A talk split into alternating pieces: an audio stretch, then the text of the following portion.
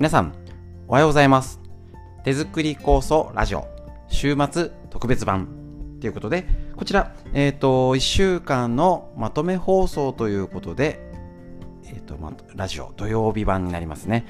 項目ごとに分けて、月曜、えっ、ー、と、月、火、水、木、金ね、あの、フリートークだったり、フリーのドーと続けてあります。とにかく長くなってますので、もう、あの、なんか静か、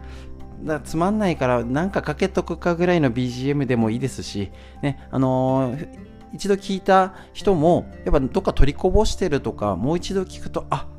言ってたっけこんなことってありますしね、腸内環境の話は2回目ですからね。ね、あの逆にそういうこともありだと思って、また聞こうみたいな感じでもいいですし、お仕事でなかなかね、バタバタ平日してる方、土日で何か片付け事ととかね、あのー、もう衣替えしたりね、あのー、もう暑いんだか寒いんだかが忙しくなっておりますので、ぜひこの土日のお休みの時、お時間がある時、のんびり何か BGM 感覚で聞いてみてください。それでは、本日のまとめ放送、どうぞ。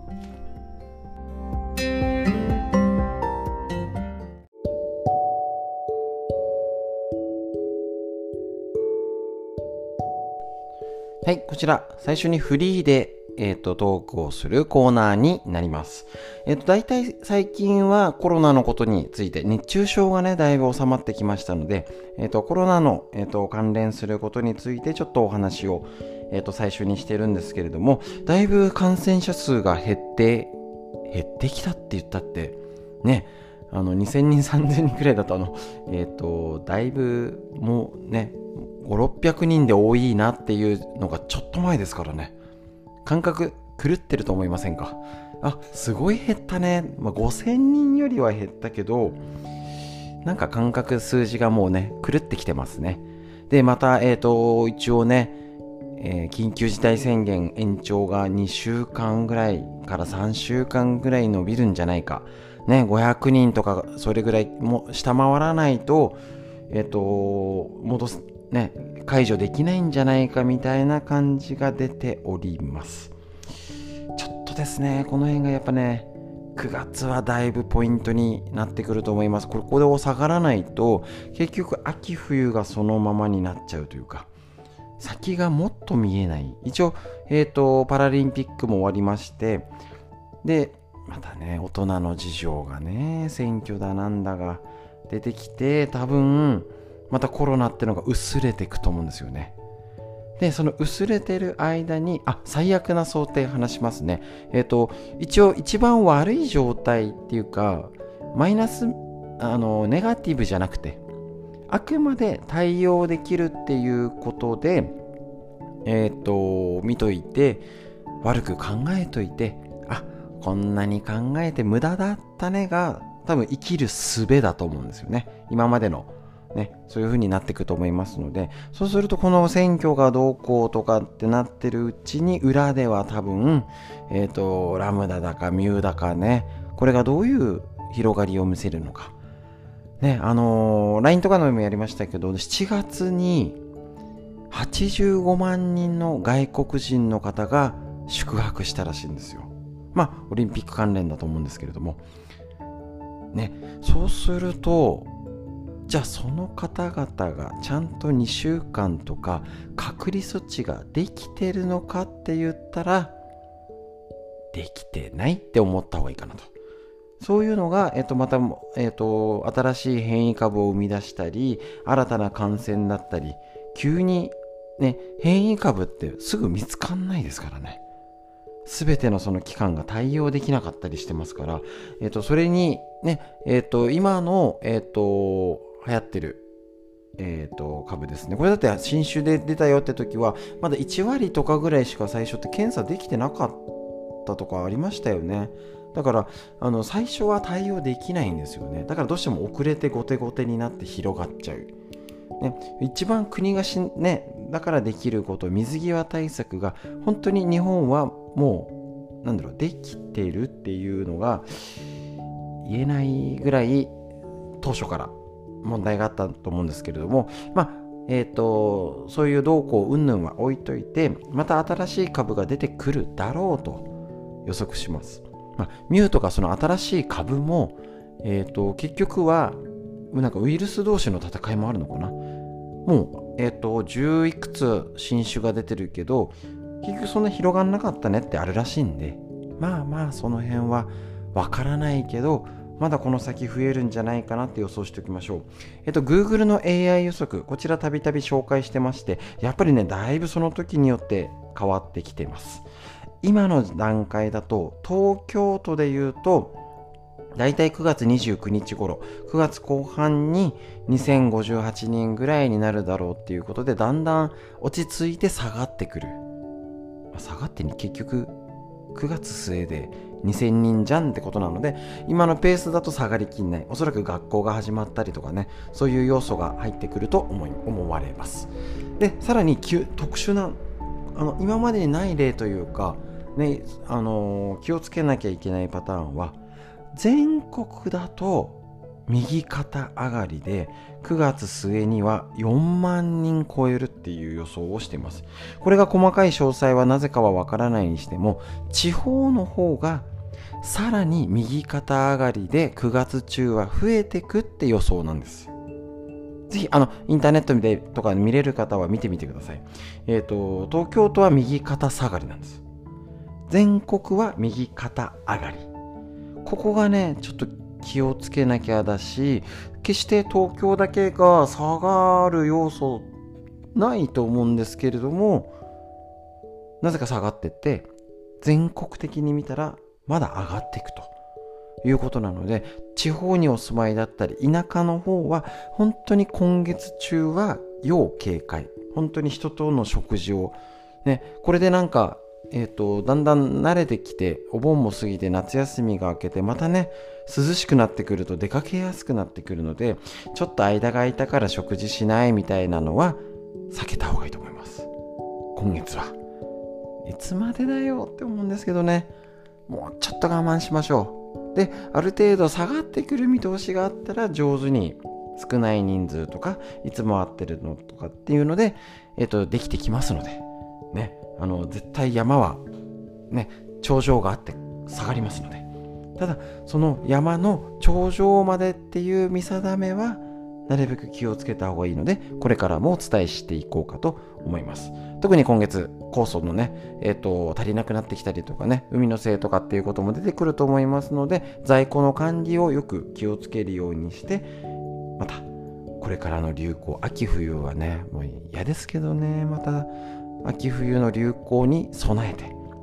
ね、今のうちからできることを準備していきましょう。そんなお知らせをこのコーナーではこれからも続けてやっていきますので、是非一緒に頑張りましょう。一人じゃありませんのでね、みんなで頑張っていきましょう。よろしくお願いします。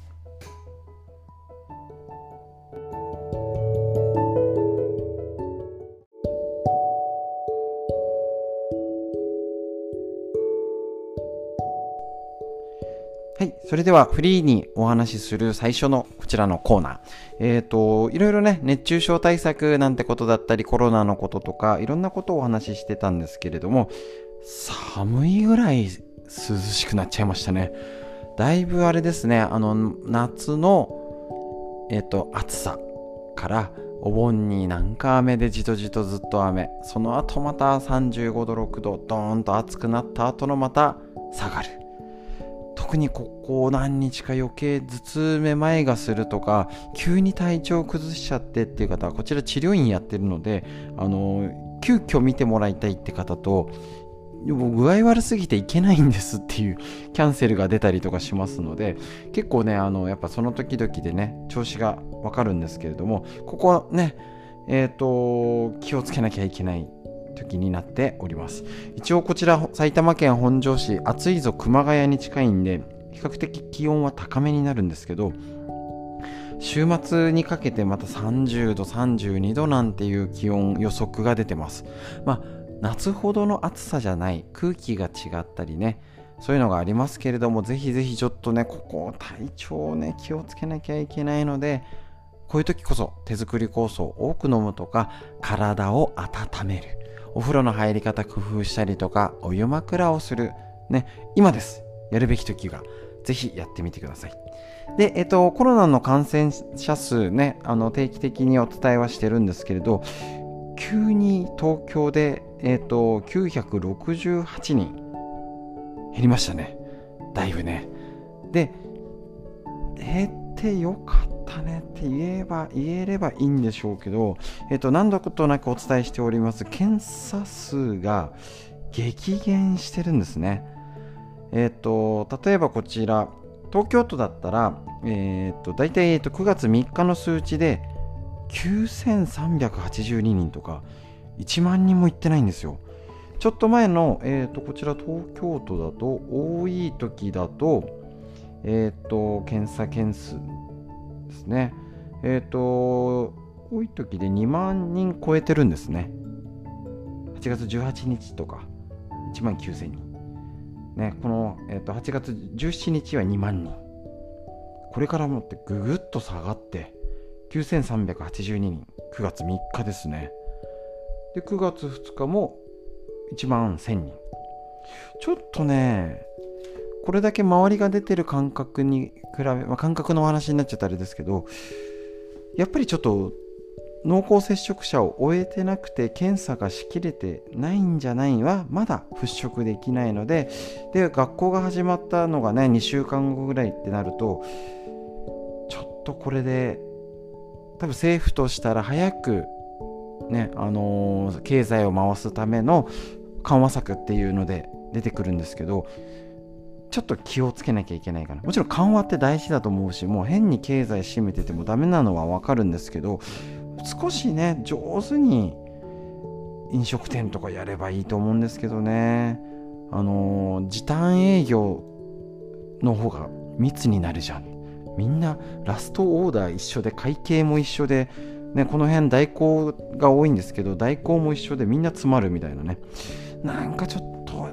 素人考えでもやり方あるんじゃないって思っちゃうので個人的にできることはあの明らかにわーっと経済がえっ、ー、とね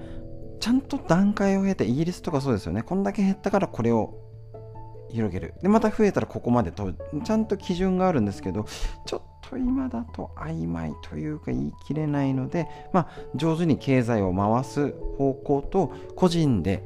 気をつけることを本当にやっぱり改めて確認はしなきゃいけないのかな。えっ、と、AI 予測で一応、あの予測なんでね、当たらない、当たるも発見、当たらぬも発見じゃないですけど、東京都が下がって地方は伸び、あの、増えていくっていう予測もありますので、まだちょっとこの学校がスタートして2週間ですね。えっ、と、緊急事態宣言がね、2週間から3週間伸びる状態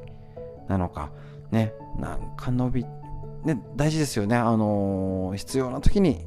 発令するのも大事。ちゃんと、あ、大丈夫だったら、あのね、やめようも大事ですけど、ちょっとね、あの、パラリンピックも終わりまして、学校も始まりまして、読めない状況になっていますので、えっ、ー、と、ね、再開したからって、わあ、行くぞってあ、行きたいんですけどね、俺はね。ずっと行きたいみたいなね。居酒屋行きたいなって思ってるんですけどまだちょっと食事は気をつけた方がいいかなと思っておりますもちろんこれと社会的にお仕事だったり必要なので出るっていうのはまた違ってきますのでえっ、ー、と個人でできること継続してやっていきましょう数字を追いかけるのはまだね、えー、と結論を出すには早い時になりますので9月の中旬まずは9月17日15ねまでのまたこれで上手に下がっていくのかもちろんありますからね。だらだらいくのかねなんかまた増えてないになっちゃうのかをきちんとその都度見極めて行動を気をつけるようにしましょう。ですね。で、えーと、手作り酵素のこの飲み方も気をつけて上手にやってみてください。ということで短めにこちらフリーのコーナーでした。やれるべきこと酵素を飲む。体を温める自律神経を整えて運動する。ぜひもうしつこくこれからもお伝えしていきますので気をつけてやってみてください。以上になります。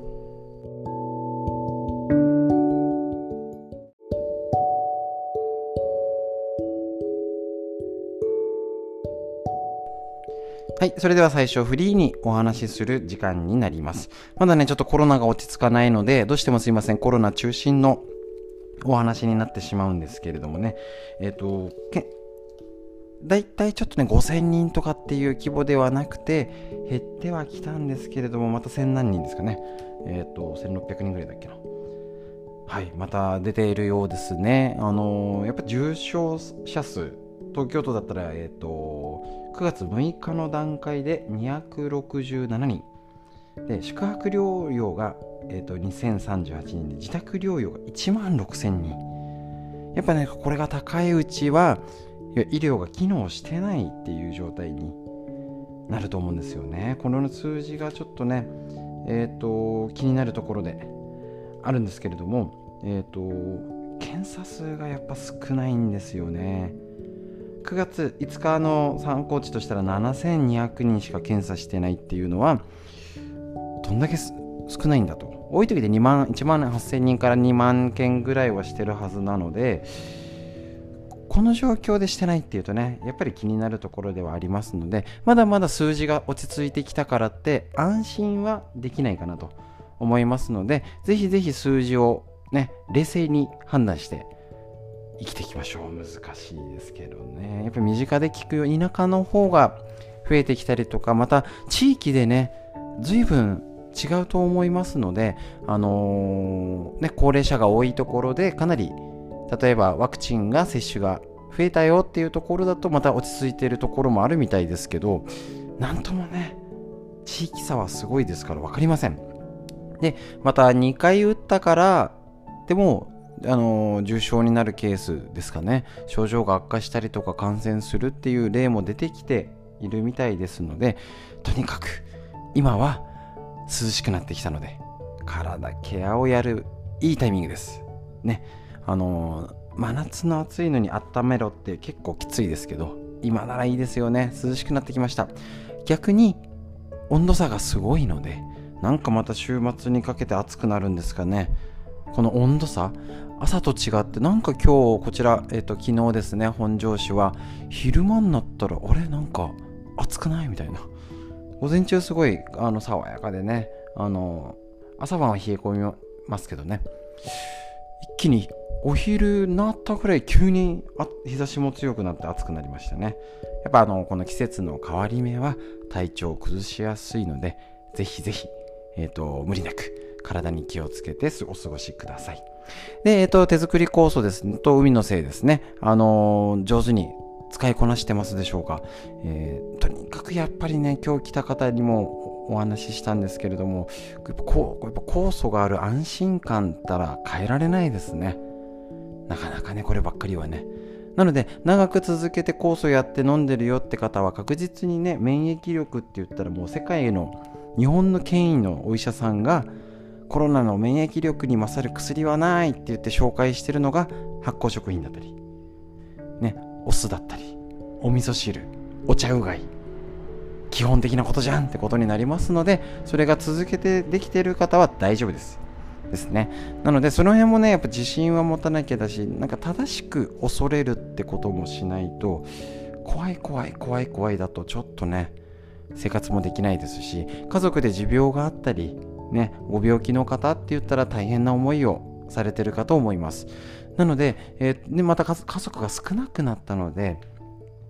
ね、あのー、いいのも悪いのも両方ありますよね。あのー、感染の時だったら、えっ、と、イタリアが増えた理由がそうでしたよね。あの、結構お年寄りとご一緒に同居するっていう地方のだと、一気にあのイタリアなんか最初の頃覚えてますでしょうか？ね、あの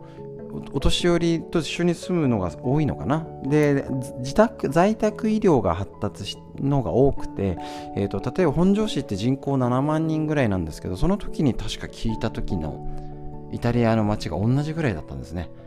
だから7万人ぐらいの町にちゃんとした大きな病院が1個しかないっていう。だそこに殺到しちゃったんで医療崩壊みたいな。起きたのがだいぶ前のニュースで今急に思い出したんですけれどもね、なんか日本こんだけ病院数があって医療崩壊っていうのはちょっとね、変なところもあるんですけれども、まあその辺のはね、あの言ってもしょうがないので、自分でね、気をつけてやるしかありません。地場所場所でだいぶ違いますし、えっ、ー、とね、人数が少ないから上手にご夫婦で住んでて、あの電車で通勤してるからもう生活分けてますって方もいましたね。だからやれる子供ね最大限のマックスの注意をどこまでするかですよね。もうコロナ生活はもうまだ数年続くので、ね、マスクの生活だったり、あの、同じように元に戻るのはもうだいぶ先なので、諦めましょう。だけど、本当に絞って誰とでも会わないぐらいの気をつけるって言ったら、そこまで何年もじゃないと思うんですね。ただ、ちょっとこの後、秋冬の流行に下がりきらないうちになるのかね難しいところですのでぜひぜひねあのー、こちらラジオ聴いてる方はこういうネットを使ったり環境的に一歩進んでると思います。テレビしか情報がなくてあのー、こういう新しい情報が入らないよって方はどうしてもやっぱ遅れちゃうのであの情報弱者って言われちゃいますけどあのぜひこういうのを共有したりとかこういうの聞いたんだよね、どんどん周りに教えちゃって話しましょう。ね、あの、愚痴を言ったらあんまり聞いてくれなくなっちゃいますけど、こういうのいいらしいよとか、ね、あの、漢方でね、なんてね、あの、スクワットしてるみたいな、片足立ちできるなんていう会話だったら絶対聞いてくれるし、受け取った相手は喜ぶこと間違いないんで、もう、それをめちゃくちゃ話しまくりましょう。そういうコミュニケーション、ぜひ新しく取ってみてください。ということで、フリーのお話、以上でした。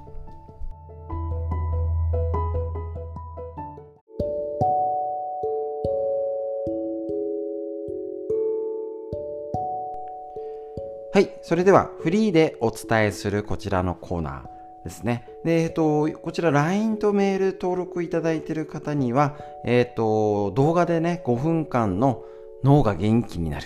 ですね。こちらのね、一緒にプチ筋トレっていうことで、これぐらいならできるかなってやつを送っております。で、また、YouTube とか何かの動画にポチって押して見るんじゃなくて、LINE に貼り付けてるので、もうすぐ再生されてるぐらいの。やつだから見やすいやりやすいってことでご好評なんですけどちょうどですね昨日 LINE をいただきましてえっと内側荷重のですね今新たに始めてるやつ。こちらの運動で先生のアドバイスにあったクッションを両足の内側で挟んでみたら体重のかけ方の感覚が実感できました。感謝感謝ということで。9時からのストレッチは全身が軽くなり柔軟性が増しました。おかげさまで先生のご指導の動画を見ながらでしたら毎日続けられそうです。長年具体的にどう体を動かせばよいのかわからないままでした。先生の繰り返しの動画は分かりやすく少しずつ一つ一つの動作を体が覚えていく時間になっています。本当にありがとうございます。ということで、えっと、LINE でコメントいただきましてありがとうございます。えっとですね、本当にあの、体を動かす特に苦手な方の方が多いでしょうしなかなかねあのウォーキングぐらいならできるけどじゃあずっとウォーキングだけしててもじゃあ外で寒くなったりね夏は暑くて冬は寒くて雨があってこんなんじゃねえねあじゃねえこうじゃねえだと意外と歩くのにちょうどいい時期ってわずかなんですよね。で、えっ、ー、と、外じゃ、外ももちろんいいんです。大事なんですよ。外もぜひ動けるねあの場所があったりとかあのそういうね今の上手にコロナ対策してできることがあったら探してみてください。ただなかなか全天候型というかね屋内のっていうのまあ利用制限してるとこもあるらしいんですけど全部できないんですけど外も必要です。で中も必要です。でこの今やってる内側荷重っていうか体重の乗せ方が分かった上でちょっと内側を意識したウォーキングしてみるとか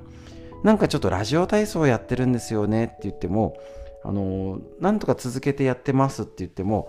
なんとなく続ける方が多いんですね。なんとなく。いいんですよ。別に続けるの大事なんですよ。だけどじゃあもうちょっとしっかり脳に効かせるとか、えー、ねあの脳が活性化どんどんねくたびれていっちゃいますからね。まずいですよね。頭が元気でいてもらわなきゃ困るし、えっ、ー、と、足腰丈夫じゃなきゃ困るし、ね、あの、運動不足なんとかしたいしっていう場合は、こういうちょっとしたポイントコツをやりながら続けるのが一番いい状態。それが今ね、あの一緒にやってる内側荷重になります。ただこれをね急に最初から教わっても意外とできないんですよ。なので最初はなんとなくスクワットやってね。まだ本当はポイントもあるんですけどね焦ってもしょうがないですし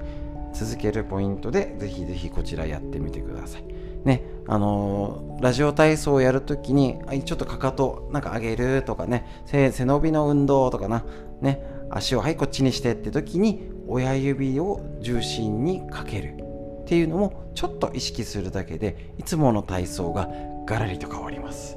ぜひお試しください。で、ということで、えっ、ー、と、フリーでお話しするので、ちょっとお一つですね、報告というか、私自身の体験談をお話しさせていただきます。実はですね、昨日になるんですけど、まあ、ちょっとこれ前日に収録をしてるんですけれども、えっ、ー、と、えお伝えしてる前日ですね、に、えっ、と、ファイザー製のワクチンを打ってまいりました。で、えっ、と、やってないのにあんまり適当なことを言えないので、まあ、体験がてらちょっと、まだファイザーでね、あれなので、一応、だいぶもう時間が経って、えっ、ー、と、かなり昼前に打って、もう夜なので、かなり時間は経ってるんですけれど、特に熱とかもなく、無事に済んでるんですけど、やっぱりね、腕は上がりづらいです。ですね。で、熱感はないんで、あの、やっぱモデルナとかそれよりはいいのかなという感じ。で、一応あの、海の精をね、ちょこちょこ塗ってます。ここですね。で、えっ、ー、と、自分の中で塗る場所、感覚ですからね、人によって違うと思うんですけど、参考になればと思うんですけれども、えっ、ー、と、直接痛いところ、もちろんあの大丈夫だったら塗ってもあれでしょうけど、揉みほぐすのはやっぱり熱感があって、あの炎症があるとこですね。そこはあのあんまりもみもみしない方がいいです。で、海の精がいわゆる、まあ、あの、マッサージオイル的なね、役割になって潤滑剤および触媒としてね、あの、中買い、仲立ちしてくれればいいわけですからね。そうすると、ちょっと上だと、やっぱり肘はそんなでもないんですね。ちょっと引っかかりがあるんで。だけど、やっぱり上側になります。だから三角筋って言ってあの昔の肩パッド入れてたとこですかねそこあたりから鎖骨から脇のね下のお肉のところから脇。ですね鎖骨。要は大胸筋っていう胸の付け根ですね。こちらから脇の方。ここをちょっとやってみてます。やっぱここの辺ね滞りがあります。なんか違和感として。ね。でえっ、ー、となんかわかんね、なかなか普通硬さとか違和感って分かんないけど例えば、ね、左打ったんですけど右をあの大胸筋要は胸のバストの付け根の辺りをもみもみした状態と左側のもみもみ硬さが違うんですよ。ね、かこれでも分かる人は分かるかなと思いますの。ここからは脇で肩周り肩パッド入れる周りですね。この辺にチョコいいっぺんにベッタベタ塗らないでちょびちょび海の精塗ってみてます。ですね。ただどうしてもねこういうのってやらなかった場合の比較検討ができないので塗ったからどう良かったってことは言えないと思うんですけどえっ、ー、とこういうやり方があるよ。まあ効くか効かないか分かんないしね、あの流れが良くなるってことは大事なのであくまでマッサージ的にやると患部の赤もし熱感があって赤くて痛みがあるところはやらない。それ以外に肩周りとあとねやっぱね首に違和感があります。なので首の横から後ろ側前側全体あの首の塗り方っていうのでえっ、ー、と結構講座の時によくやってたんですけどただ首ポンポンポンちょんちょんちょんはい塗ってねじゃなくてポイントがあります。ね、ちょっとラジオで、あのー、どこまで伝わるかわからないんですけどせっかくならお話しさせていただくと顎の付け根耳の下顎の付け根からエラね顎の付け根顎ですね。顎エラの部分からね顎のとこですね。ここ耳のところからエラのところから顎のところ。ここまでしっかり塗って下は鎖骨です。で首も後ろの方から要は思ったより広めに塗っとくと、えっ、と、どっか当たります。ね、あのー、え、そんないい加減なの？家でやるならいい加減で OK です。ぜひぜひちょっとね、この辺の塗ってみて、首ですね。で、あとちょっと背中あたりもあるんですけど、まだそこまで広がってる感じはしないんですけど、明らかに昼間の時よりは、えっ、ー、と、違和感がある、幅ったりとか動きが制限があるのが広がってます。で感覚的に感覚ですけどねこれがあんまり脳に行かないっていうか頭の方に行った方が副反応出やすいのかなっていうイメージにもなりますから脇の下の方から鎖骨から首の方まで塗るようにしてますで、ね、どこまで良かったかとかねねあのさっきも言ったように検証はできないんですけどやれることはこういうのかなと思います。もちろん何か先があったらちょっとね肘広がってきた。あでもちょっと肘にもできてきてるかな。だったら肘とか手首の方まで塗っちゃえみたいな感じでね。あのまあそれで少し楽になったらラッキーぐらいの感じでやってみましょう。こればっかりはもう今ねどこまでかっていうのもわからないですし何分ねあのー、本当はね私自身も打ちたくないんですけど社会的な問題としてねどうしてもね、子供は打てないし重症化になったらやっぱりあのー、ね親が面倒見れない状況を作らなきゃかなとかねいろんなことを考えて一応打つってことに決めましたのでまああのー、やっぱり打たないで悩んでる方結構前大変だったね、1回目大変だから2回目どうしようもうねいろんな人がいろんな立場でもうねいろんなことにねやっぱりね悩んでますよねだからあのー基本はもうこうしようって決めたことをもう進みましょうと。ね、いい悪いないですからね。あ、自分はこれするんだ。これを行くんだって決めたら、もうそれで最善を尽くすだったり、その選んだ道がよりいいように流れるようにどうしたらいいかなっていうと、あ、海の背に塗ってみようとか、ね、えっ、ー、と、まあ、今日なんかね、あのー、いつも大好きお酒を飲まずに我慢するのでだったら少し早めに寝ようかなとかまたね明日の朝の状態もあるんですけれども少しでもいい方向に向かうようにそうやっておうちケアでできるのが手作り酵素だったり海のせい要は植物天然エキスですからね。それをマッサージオイル代わりに、ね、潤滑剤として使ったら体にとっていい方向には行くんじゃないかなと私は信じておりますので自分で自分をやってみました。一応この体験談ということでお聞きください。ということで今日ちょっと長くなりましたけれどもフリートーク以上です。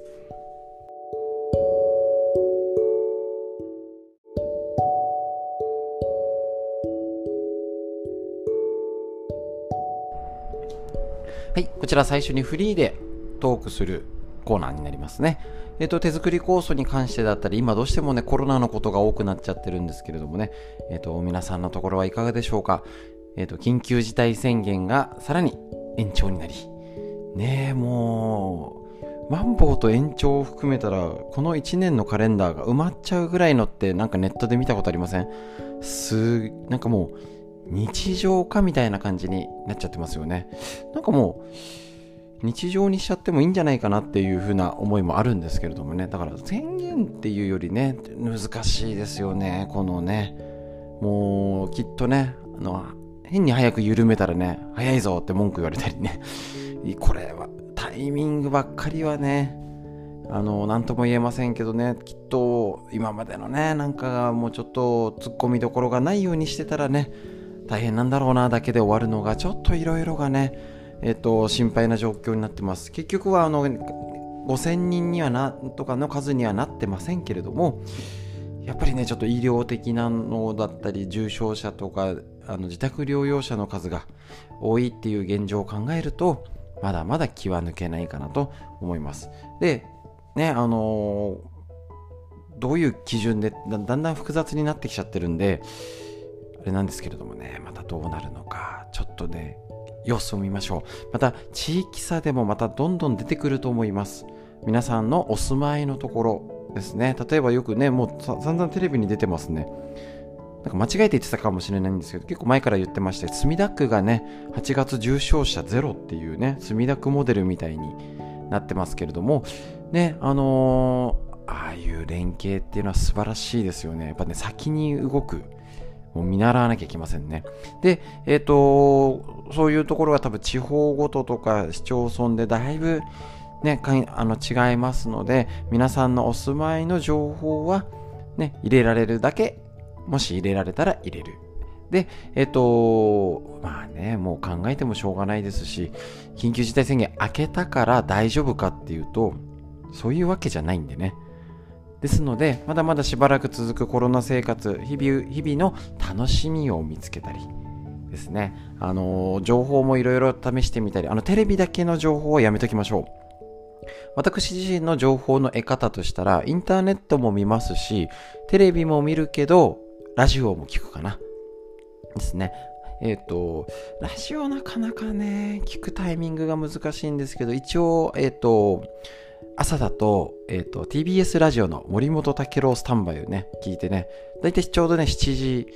あの前ぐらいから長官読み比べとかね、あれが始まる頃がちょうどうちの子がご飯食べてる時なので、えっ、と、どうせテレビつけらんないしみたいな感じで最近ラジオを流し、流して、あ、なるほどね、と。あの、結局総裁選、なんかみんな安倍さんみたいになってるじゃんみたいなこととかね、そういうことの裏が聞けたりとかはするのはラジオだし、えっと、テレビだけだとね、絶対偏っちゃいますので、ね、そこが悪いとかいい悪いじゃなくて、そういうものだと思うんで、インターネットも、インターネットだけもダメですよね。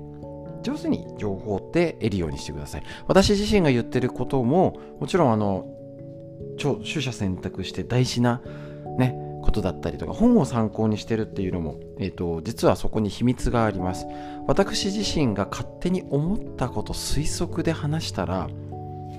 多分なんかそれって由来しちゃうんですよね。自分、あの、わかんないし、専門家でもないですしね。だから専門家が専門家っぽいようなことを言うのには、あのー、もしかしたらね、このあのラジオだったり本を必ず参考にしてたり、うちの通信とか撮ってる方とか見てわかると思うんですけど、必ず参考文献載せてるんですね。で、ネットでいろいろやってるんですけど、必ず参考文献載せてます。意外とないんですよね。参考文献載せないでなんかこうこうなんじゃないかあんなんじゃないか言っちゃうって別にダメじゃないんですけれどねあのー、やっぱり本に書いてあることを参照してこうなんじゃないかなって推測するってことが間違いないと思うんですね。で、間違ってたらその本のせいにしちゃうと。だってその本に書いてあったよと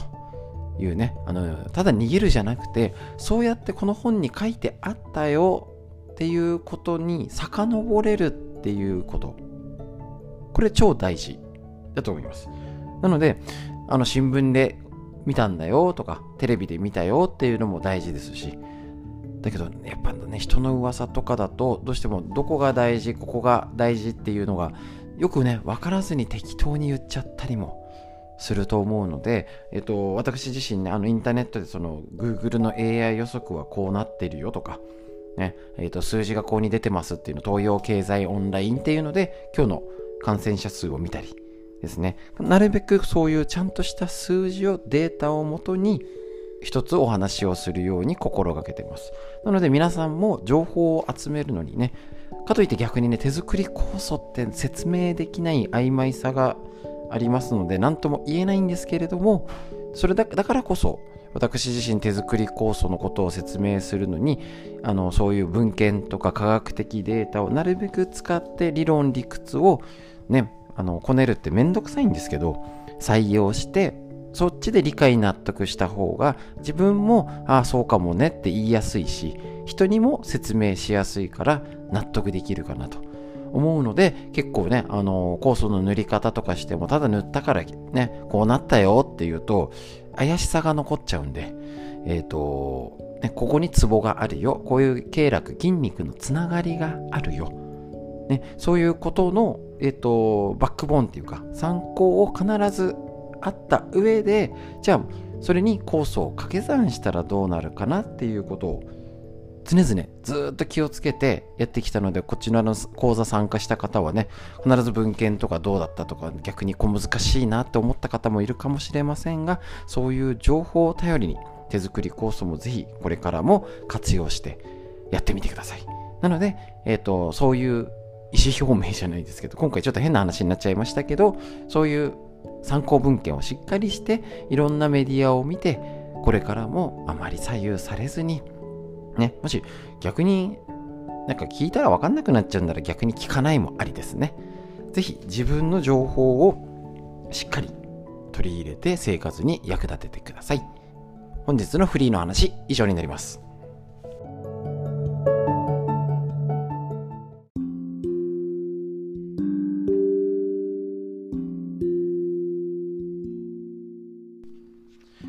はい。それではですね、こちら新しいコーナー、先週から始まりました。脳寿命を伸ばす、認知症にならない18の方法、えっ、ー、と、新井平井先生の、えっ、ー、と、文春新書より出てるこちらの本、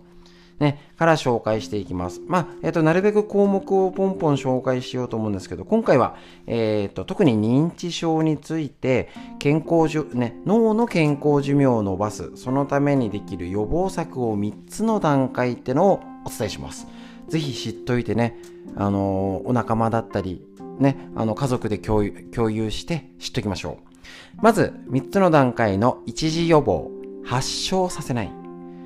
現在の、えーと、医療では完全に予防することはできませんが、かからないように心がけることは可能です。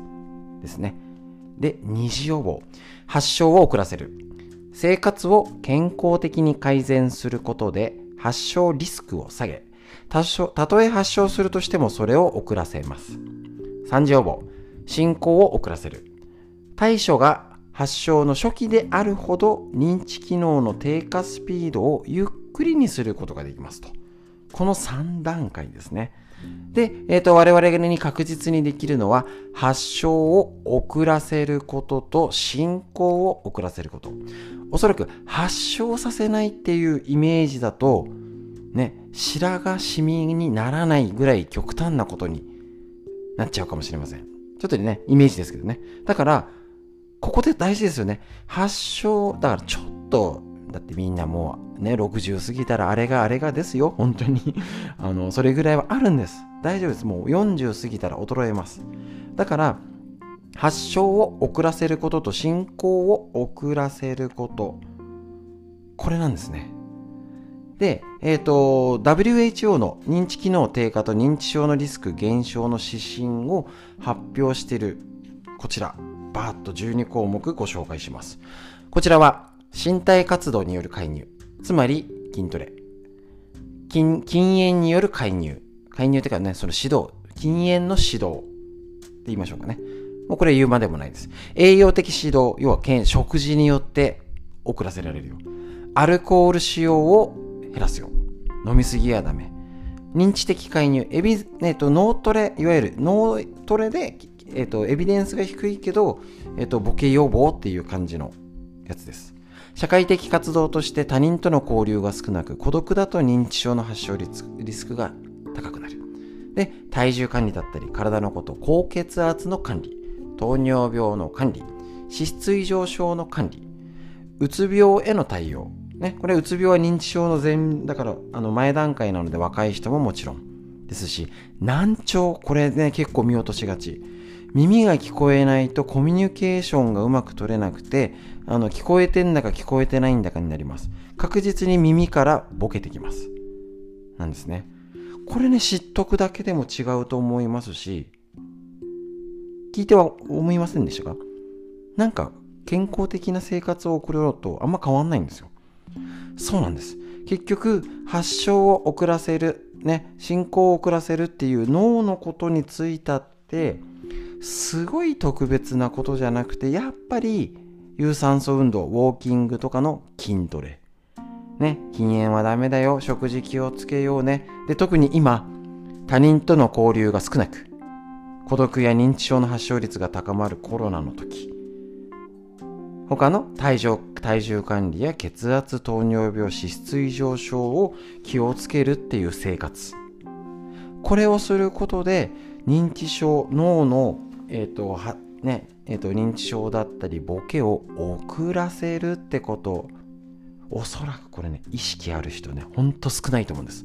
チャンスです。それを日々気をつけてる方、こちら LINE で送って動画ができてる方は確実に伸ばせます。安心してください。一緒にゆっくり進んでいきましょう。以上です。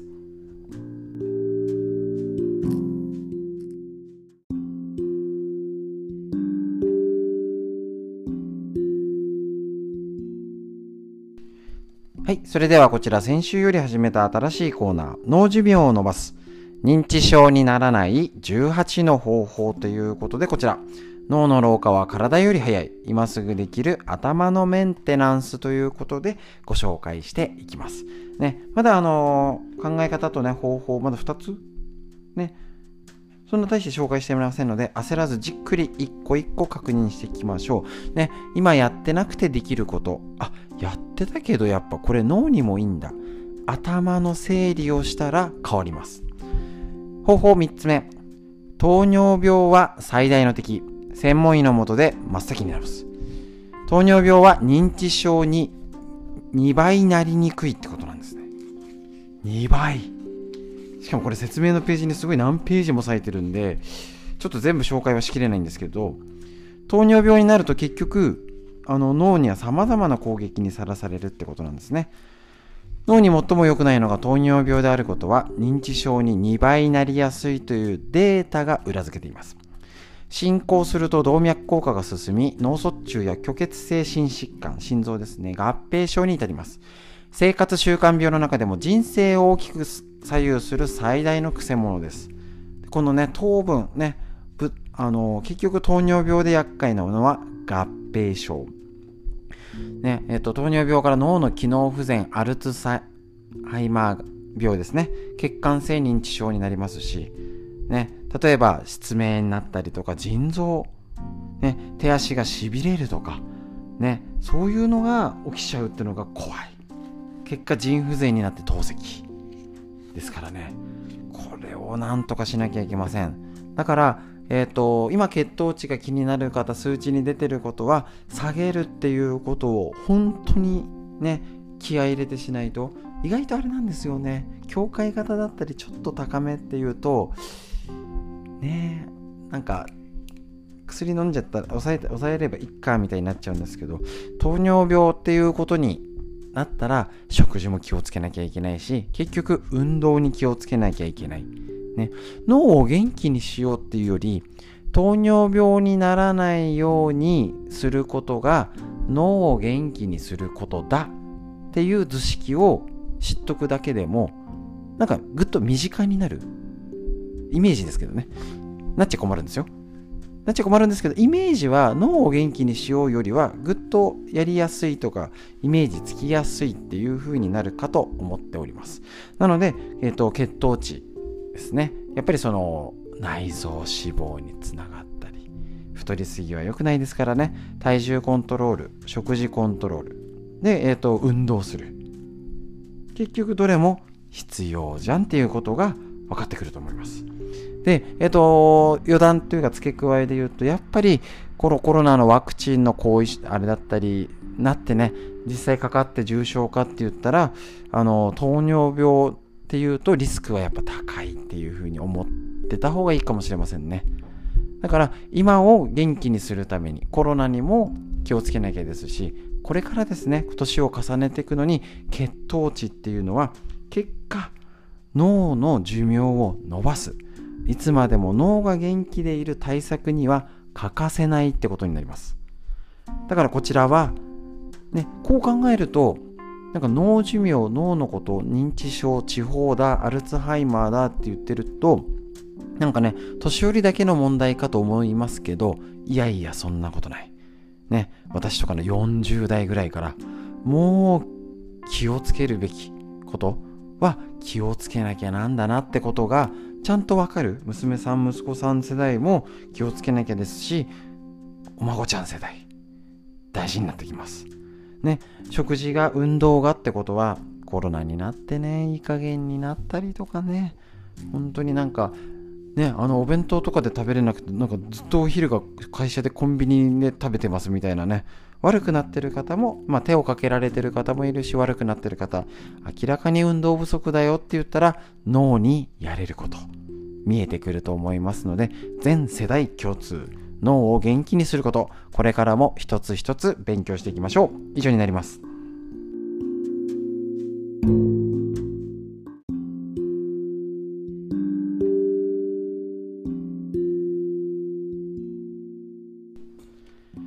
はい、続いてこちら、脳寿命を伸ばすですね。認知症にならない18の方法ということで、大人も子供も脳を元気に老けさせない。もう40過ぎたら脳衰えますからね。ぜひ、家族でやっていきましょう。もちろん子供も今ね、脳が危険な状態、ゲームばっかりやってなってますので、絶対っていうわけじゃないけど、今のうち知識をこの時に入れておくっていうのは、これからを生きる大事なスキルになります。ということで今日はですね、方法4、前回は糖尿病のことやりました。今回、コレステロールと中性脂肪をコントロールする。おや？メタボかいってことですね。脂質異常症も自覚症状が現れない特,、ね、特徴があって、要はコレステロール、中性脂肪とかが多いよっていうことですね。これ、生命の維持に欠かせない脂質なんですね。細胞の働きを調節したり、栄養を吸収したり、脂肪の消化吸収を助ける単純の材料ですね。になるしあのこれあのホルモンの材料にもなりますよね。超とっても大事。ですけど少なすぎると精神的に不安定になったり免疫力が低下するなんてのも言われております。ですね。でえっ、ー、とですねこちらコレステロールがね悪玉コレステロール言われてますよね。ね悪玉コレステロールが増加して善玉コレステロールが減少。中性脂肪の増加。いわゆるコレステロールとして良くない状態になると動脈硬化ってことなんですね。聞いたことありますでしょうか？今日は血管が脆くなっちゃうなんですね。そうそう。だから、えーと、脳梗塞心筋梗塞に気をつけてねこっちの方が一般的だと思います。でこれが脳では脳梗塞脳出血などを引き起こすんですね。でこれが要は詰まっちゃわないで血管が弱く脆くなったっていう結果として血管性認知症聞いたことありますでしょうか？脳の血管が弱くなっちゃって脆くなっちゃって認知症アルツハイマーになるっていうことなんですね。これ結構つながってない方いると思います。ねコレステロールは脳梗塞とか心筋梗塞さっきも言いましたように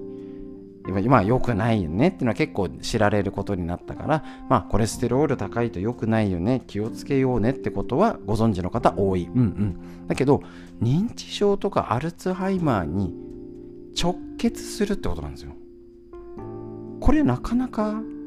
あ、わかりますあ、知ってる知ってるっていう、すぐ即答できる人の方が少ないんじゃないかなと思います。40代からです。時。ね、60代で高コレステロール血症にかかり、そのまま放置していると、アルツハイマー病になりやすいことが分かっています。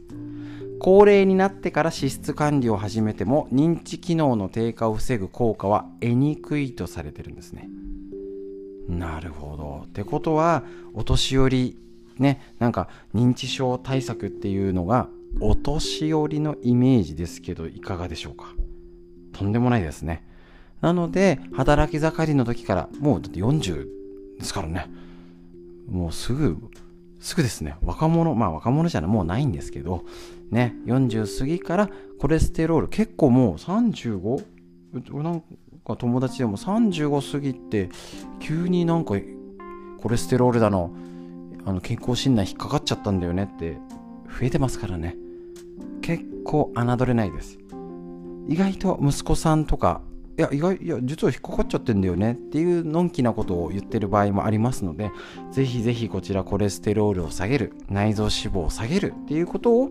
意識して脳をね悪くさせない脳寿命いつまでも脳が元気でいられる体づくりこのコロナの時にぜひ家族みんなで情報を共有してやっていきましょう。以上になります。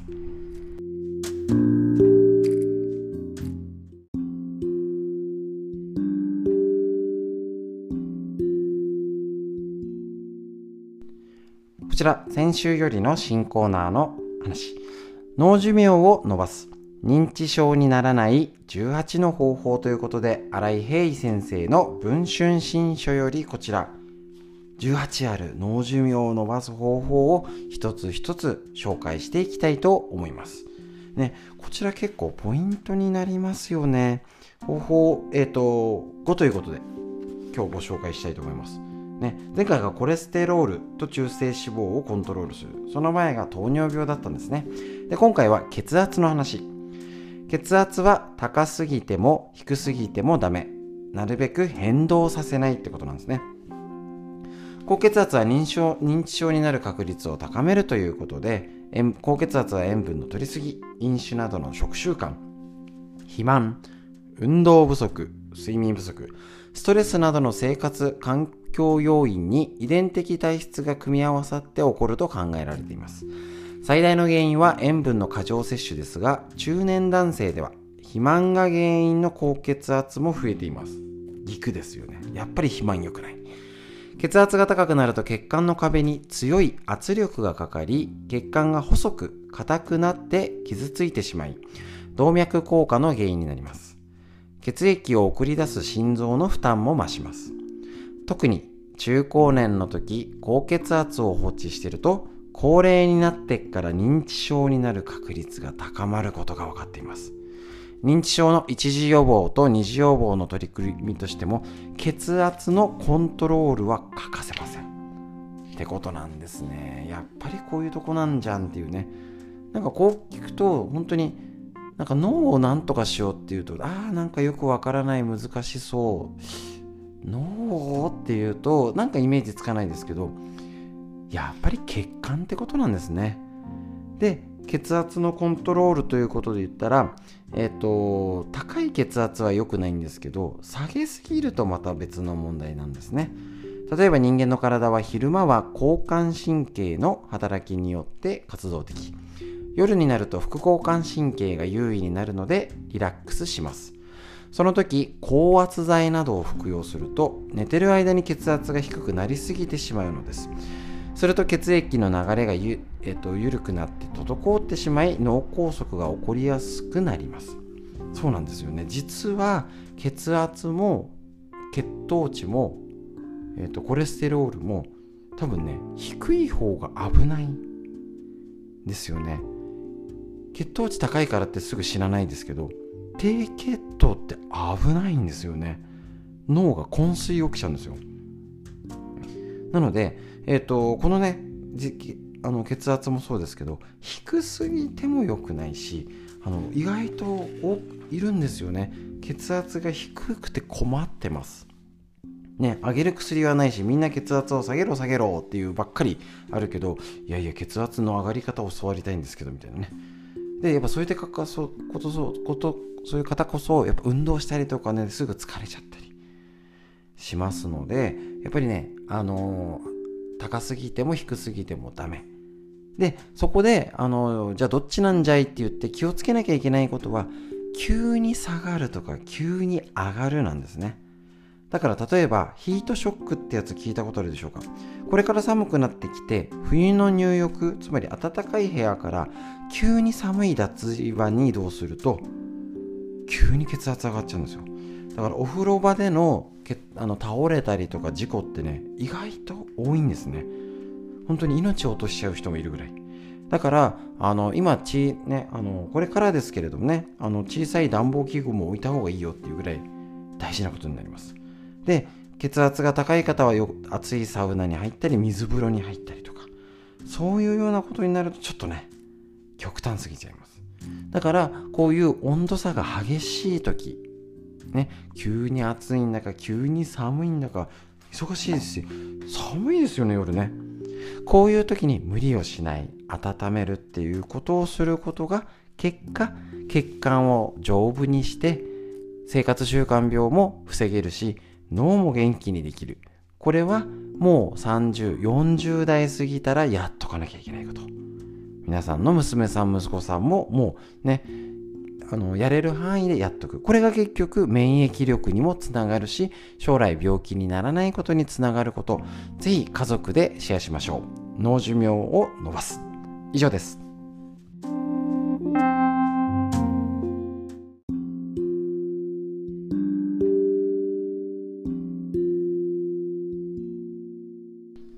続いてはこちらのコーナー。参考文献はこちら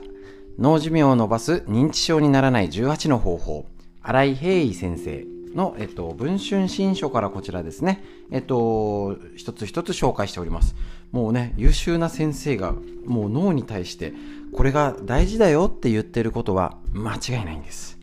だからそれを共あの共有して、皆さんとシェアして、ああ、そうだったんだ。じゃあそれで実践してみように、つなげる橋渡しが私の役目かなと思っております。今日は、えっと、血圧に続きまして、方法6、体重は健康の最終指標。適正な体重に近づける。やっぱね肥満は生活習慣病の全てに関係するってことなんですね。本当に大事。肥満の原因は言うまでもなく食べ過ぎと運動不足です。適正体重より1 0キロ重い人は常に1 0キロの荷物を背負って暮らしているのと一緒。ですね。BMI とかの数字とかを見て、えっと、実際に数値を測ることが大事ってことなんですね。で、えっと、体重は健康状態を評価できる最終指標って言ってます。内臓脂肪は生活習慣に関係するだけでなく糖尿病脂質異常症高血圧全てに関係するからです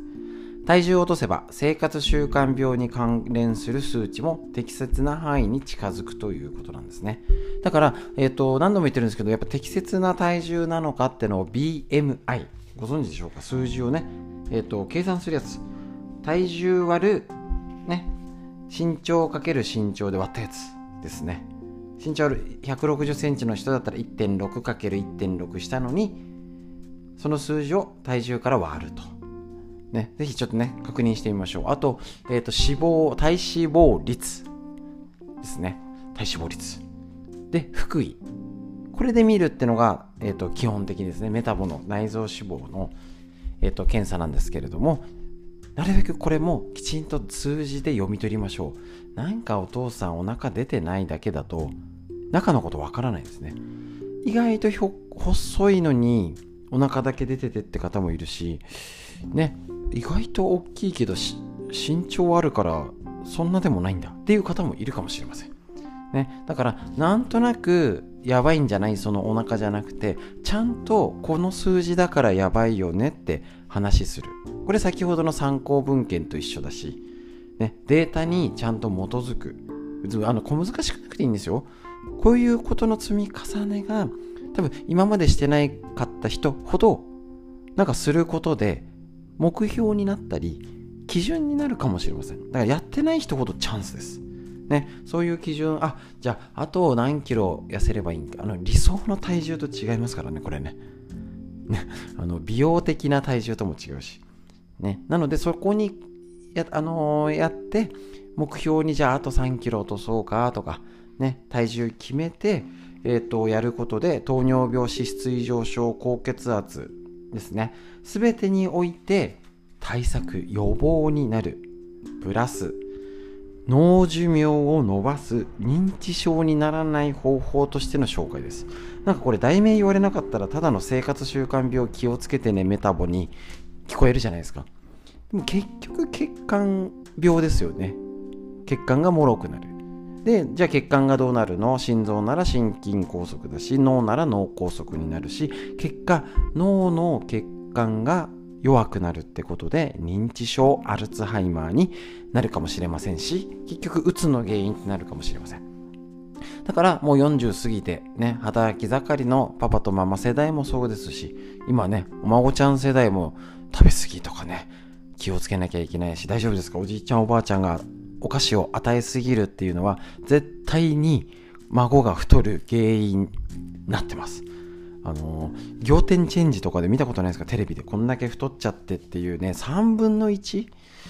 言い過ぎかな？3分の1ぐらいは あのおじいちゃんおばあちゃんが食べろ食べろっていう、ね、特に預かってるうち気をつけましょう。本当にあの、えらいことになりますからね。孫の将来を見てね、なんか昔の感覚だとね、うちのおばあちゃんもそうなんですよね。もうお腹空かせたらかわいそうっていうかね。で、食べてくれたらまた嬉しいっていう感覚あると思うんですよ。わかるんですよ。わかるんですけど、心を鬼に適切にやりましょう。で、ちゃんとそういう風になる気をつけなきゃだからこれでやめようねとか、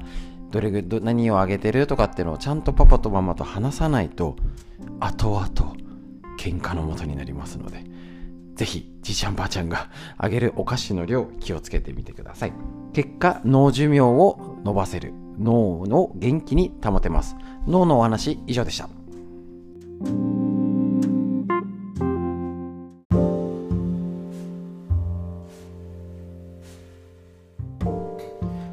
はい、こちら続いて東洋医学の知恵をお家庭家庭に参考本緑薬品漢方堂の毎日漢方体と心をいたわる365のコツ桜井大輔先生の夏目社よりこちらの本でご紹介。こちら、えっと、9月6日ですね。こちらの本、あのになります。ちょっと土日はね飛ばしますのでぜひご自分でご確認ください。ねこれねあの何かのプレゼントとかあった時にいいのよこれって健康をプレゼントするのにいいかもしれませんね。こちら9月6日。誰も傷つけないストレス発散法がベスト。ストレスで対策で重要なのは自分が感じやすいストレスを可能な限り回避することです。けれど、ほとんどのストレスはコントロール不可能なことが絡んでおり、避けることが簡単ではありません。そのため、できるだけポジティブな発散方法をとることが重要です。例えば仕事で理不尽に怒られた時に友達に話してスッキリするのはもしかしたら相手はちょっと迷惑かもしれませんが比較的良いポジティブなストレス発散方法と言えます。ポジティブなストレス発散法とは他人も自分も傷つけない方法です。物や人に当たったり、お酒を大量に飲んだり、大量に食べたりすることは、自分や周りを傷つけることになるので、間違った方法です。買い物は新たな経済的ストレスを生み出さない限り、ベストではなくてもいい方法と言えます。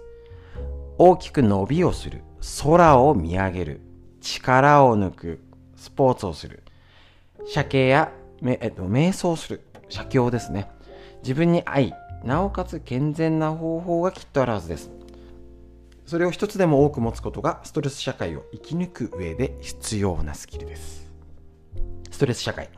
今のコロナ時代を傷つけ、ね、生き抜く最高の方法。っていうと、あ、ちょっと変えてみましょうか。あの、ラジオの最後。今思いついたんですけど。空を見上げて大きく伸びをしましょう。深呼吸をして力を抜いてみましょうか。これを毎日お天道様、太陽に向かってするだけで誰も傷つけないストレス発散法になります。空を見上げて大きく伸びをして力を抜くスポね、これをぜひやってみましょう。ということでね、この毎日漢方の知恵、この後最後のお知らせ変えてきますので、よろしくお願いします。東洋医学の知恵以上です。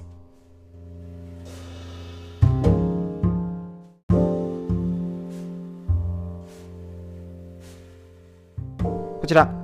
東洋医学をの知恵を一つ。参考本、緑薬品漢方堂の毎日漢方。体と心をいたわる365のコツ。桜井大輔先生の夏目社より出てるこちらの本よりご紹介。えっ、ー、と昨日のやつね。今日も言い続けましょうね。大きく伸びをして空を見上げて。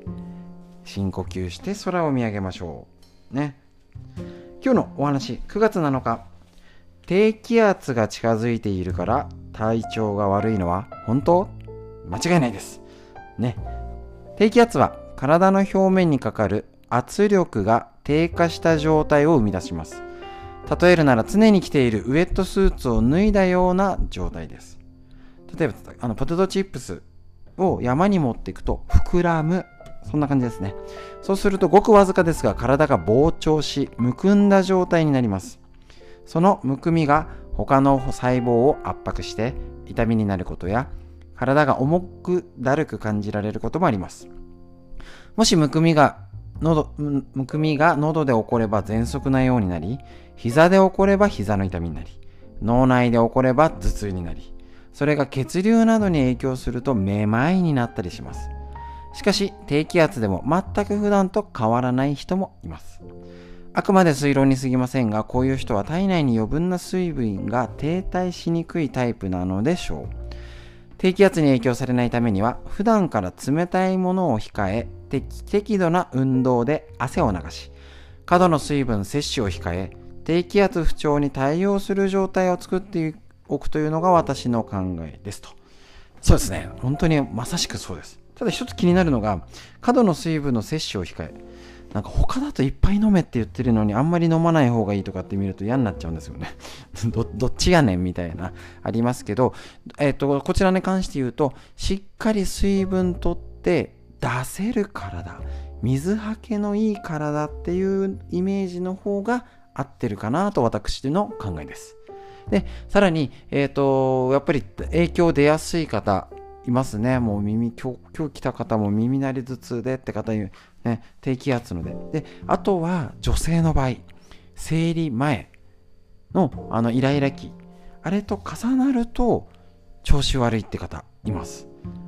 なので、そういうところも知っとくと大事になってきますし、何かご病気、持病があったりとか、いろんなね、体調不良がある方、今日ね、ここ何日かの気圧の変化みたいなやつ、これによって、あの、必ず左右されてるんですね、体は。気圧ってあの止められないんで。だけど、影響出る人と出ない人がいます。影響出る人の中でも、そのさっき言った女性だったら生理前に出やすい人、夏より秋になって温度が下がってきたから急に症状が出始めてきた人、真冬の寒い時はほんと弱いなんて人います。私はどういうタイプかなっていうのをぜひチェックしておくといいかもしれません。ですのでこれ気圧の変化と体の不調、心の不調は絶対リンクしますのでぜひ気をつけてください。ポイントは温めるです。温めでストレッチ。これするだけで緩和します。一番いいのはなっちゃってからやるんじゃなくてああなりそうだなって予測で対処できるのが一番です。なってる方はなんか温めてこらえる。で、ならないようにするのが大事。例えばイメージで言ったら目が痒くなるとか、咳が出始めるのとか、炎症系がそうですよね。目をかく我慢してるまではいいんだけども、一回かき始めたらバーって出ちゃって、すぐ元に戻らないじゃないですか。まだかききってない、なんかわーってなっちゃう、その手前でね、対処できると、実は一番いいんですね。めまいなんかもうなっちゃってから何とかしよう多分無理だと思います。だってぐるんぐるんしてんだもん。そういうセルフケアもポイントが大事になりますので、まずそのためには自分の体を知りましょう。私はどんな時に調子悪くなるの？以上です。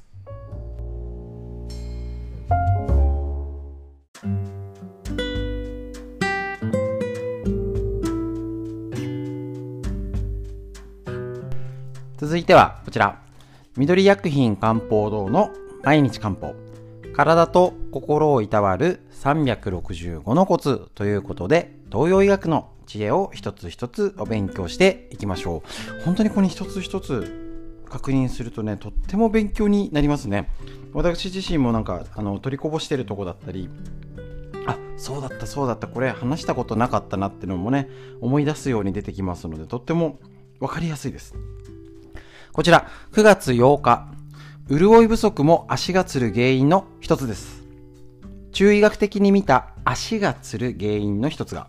潤いが足りずに熱がこもっている陰虚です。陰は体内をめぐって組織や細胞に潤いと栄養を与えている体液です。これが不足している場合、組織に潤いが届かないことで熱が冷まされず、熱がこもったような症状を伴い、筋肉がつりやすくなります。そうは言っても、陰の不足をどう自覚すればいいのかが判断が難しいですね。そこで、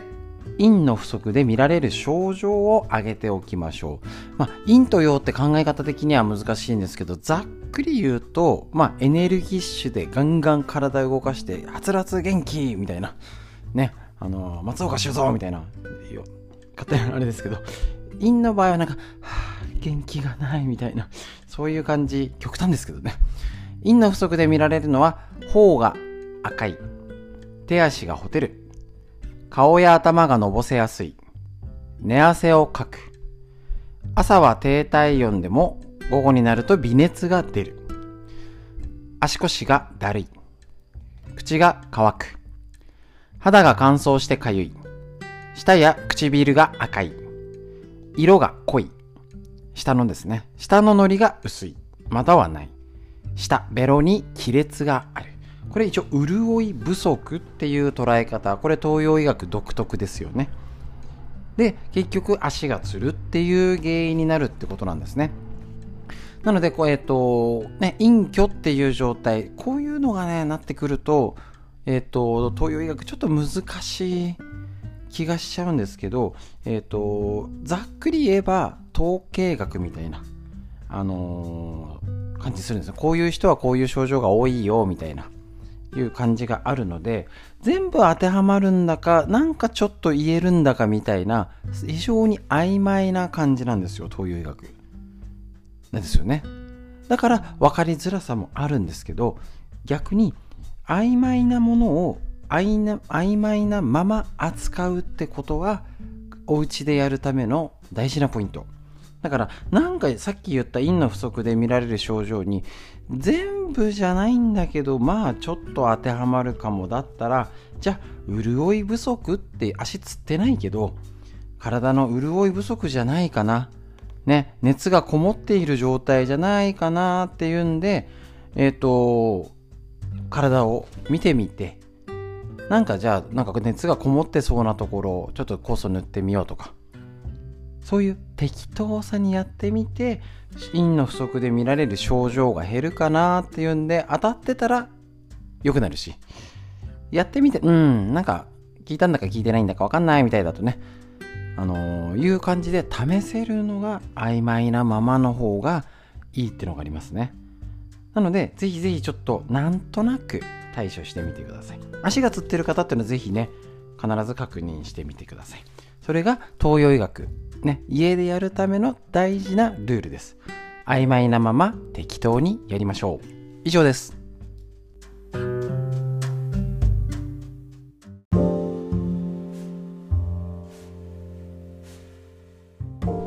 はい、続いてこちら、東洋医学の知恵を糧に、参考本の緑薬品漢方堂、毎日漢方、体と心をいたわる365のコツ。桜井大輔先生の夏目社よりこちら。ご紹介して一個一個チェックしております。こちら9月9日。ねこちらのページ。血血の不足ですね。血不足の原因は量が足りないか使いすぎか。中医学が指す血血血が足りない状態というのは個々の体に対して血が十分にない状態足りない。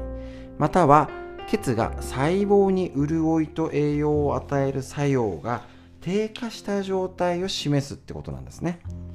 原因は下記の通りです。1血の材料となる食べ物の不足。2非胃腸系の弱りによって栄養吸収。食べてんだけどちゃんと吸収されない。3腎の機能低下により血の生成力ね、の低下作れないよってこと。4過度のね、資料なんかね思いふけったりねうわーとかへこんじゃったりね目の使いすぎによる消耗。過労や慢性病による消耗。消耗疲れですね。出血による消耗。これ自体で血血が足りないよっていう状態になる。これね東洋医学の独特の考え方です。ね、材料が足りないようなのか、食べてるんだけど、ちゃんと消化吸収できてないよっていうことから、腎の機能で血を作れないですね。で過に過度に思いふけったり心の問題目の使いすぎでケツが足りなくなる。面白いですねこの辺ね。ちょっと独特だと思います。例えばこれこれ、えっと、基本的に作りきれてないのが1から3血の材料胃腸系腎の機能。で使いすぎてるってのはその心の問題から目を使いすぎ体を使いすぎ慢性病。そんな感じですね。出血によると。要は血液をよく使ってるよってことです。血の不足によって引き起こされる症状はめまい視力減退顔面蒼白。青くなっちゃうんですね。唇や舌の色が淡い。爪の色が淡い。爪が脆い。かけやすい。体が硬い。筋肉がつる、脈が弱いなど、この他に中医学では精神活動を支えることも血の役割なので、要は不足すると忘れっぽい、不眠、不安、やる気の低下なども見られます。逆に言うとこれらの症状が見られる場合は血の不足を補いますと。ね、これなかなかやっぱね独特の考え方にはなるんですけど、えっ、ー、と、なんとなくでいいんですよ。ああもう曖昧さ前も話したかもしれませんけど曖昧なまんま適当に血の不足って言われてもなっていうことをねあの余分に考えるのやめましょうあそういうことあるのねあそういう症状なんか最近急にねあの忘れっぽいとか不眠とか不安とかやる気の症状がなんかあるなとかっていうことだけであまあ血が足りないからなんか食べ物どうかな。いや別に食べれてるけどなんかやっぱりなんか持たれたりするかなとか腎臓の機能とかどうかな。なんかふわっとなんとなくふーんでチェックしてみてまあ試しにやってみようかなぐらいの感じで変えてみると多少変わったりとかもうそれぐらいの感じでいきましょう。もうね難しく捉えるとね胃腸系の弱りとか腎臓でなんで血っていうねつながりは細かくは大丈夫。適当にやってみてください。ということでこちら体と心をいたわるコツ。以上です。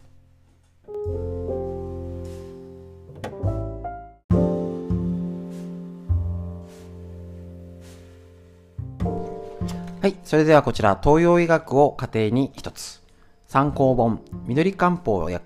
緑薬品漢方堂の毎日漢方体と心をいたわる365のコツということで、ね、こちら桜井伝介先生のね、えっ、ー、と、カリフォルニア州立大学で心理学を学び、帰国後はイスクラ中医学研修塾で中医学を学んで、本場中国首都医科大学中国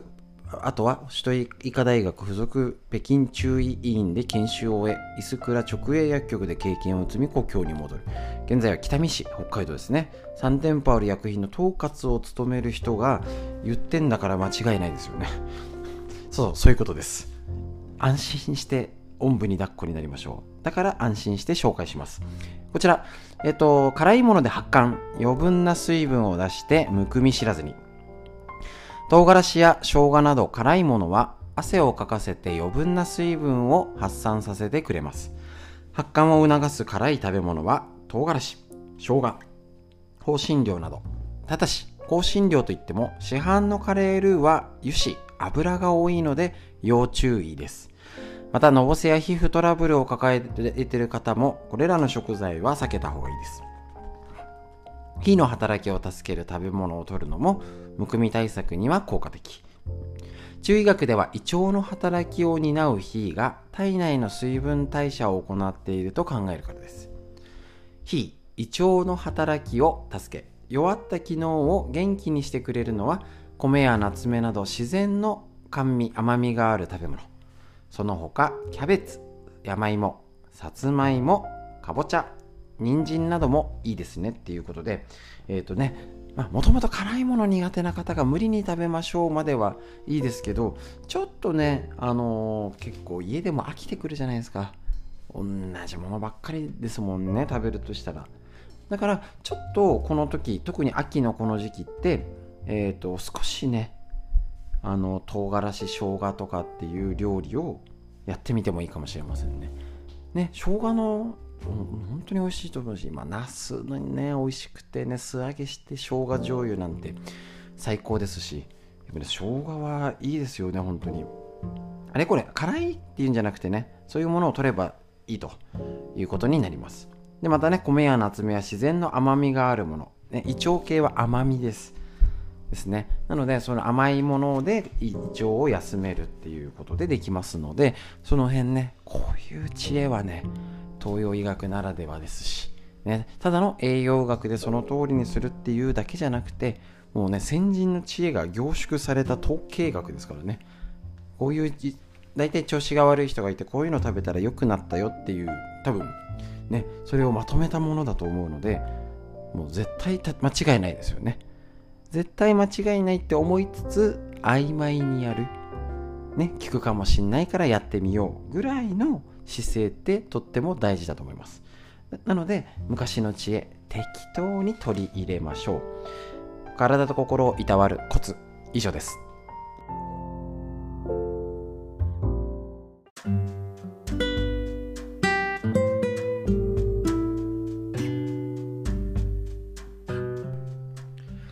はい、こちら、ウイルスに負けない腸を元気にする新常識。免疫力を腸から上げる45のトリビア。弁野よしみ先生の、えー、とこちら細菌学者の先生ですね。宝島社ムックより出てるこちらの本からご紹介です。はい、こちらですね。腸から作る健康の主翼は食物繊維。発酵食品はサポート役として考えようなんですね。なんだか、えっ、ー、と、イメージ的に発酵食品がメインっていうイメージがあると思うんですけどここ大事なんですねあの腸活の主役は酪酸酸性菌と食物繊維なんですね。これ確認しましょう。美腸美しい腸きれいな腸を作るための食べ方としておすすめするのがシンバイオティクス。なんか何でも横文字にすりゃいいみたいなねなってますけど。ポイントは2つ。1つ目は食物繊維やオリゴ糖などプレバイオティクスを取ること。2つ目は体内で有益な働きをする生きた微生物プロバイオティクスを取ること。また横文字じゃんとね。適当でいいです。さらに効率的に菌を育てるにはプレバイオティクスつまり食物繊維やオリゴ糖などをメインと考ええっ、とプロプロバイオティクス生きた微生物はサポート役っていうイメージに切り替えてみてください。いい腸内環境づくりをいいいい腸内環境を作りたいと生きた善玉菌を腸内に送るために毎日せっせとヨーグルトだけつまり手作り酵素だけ飲んでも新たに投与した菌は腸内に定着しないっていうんですね。だから常在菌で作るのは多分定着しやすいですし。さらにこちら、えーと、と食物繊維特に秋だったらいわゆるまあ昆布の水溶性ってことで最高の、えー、腸内細菌元気にする食物繊維が入ります。だからこういうのね読めば読むほどすいません。手作り酵素ってね完璧じゃんって思うんですよね。これえっ、ー、とあくまで本のポイントはヨーグルトだけ食べてる人。ちなみにヨーグルトには食物繊維がない状態ですよね。だから他のと食べるといいとかあるし自分の菌じゃないから定着しないってことなんですよ。新たに投与した菌は腸内に定着しません。だから顔見てください。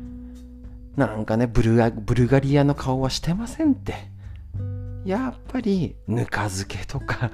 お味噌とか梅干しの顔してません。あなんかそういう言い方すると変かもしんないですけど。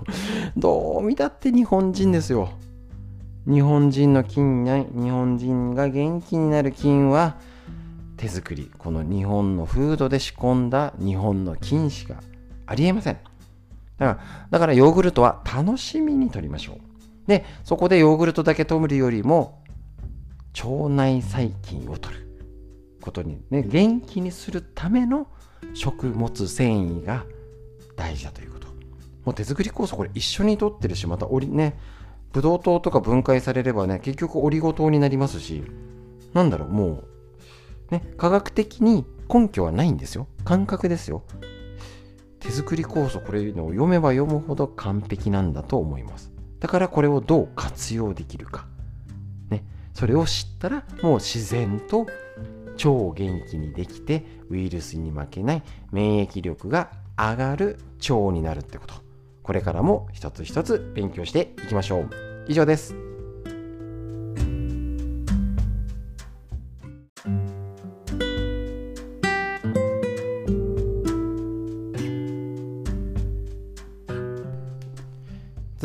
ウイルスに負けない腸を元気にする新常識。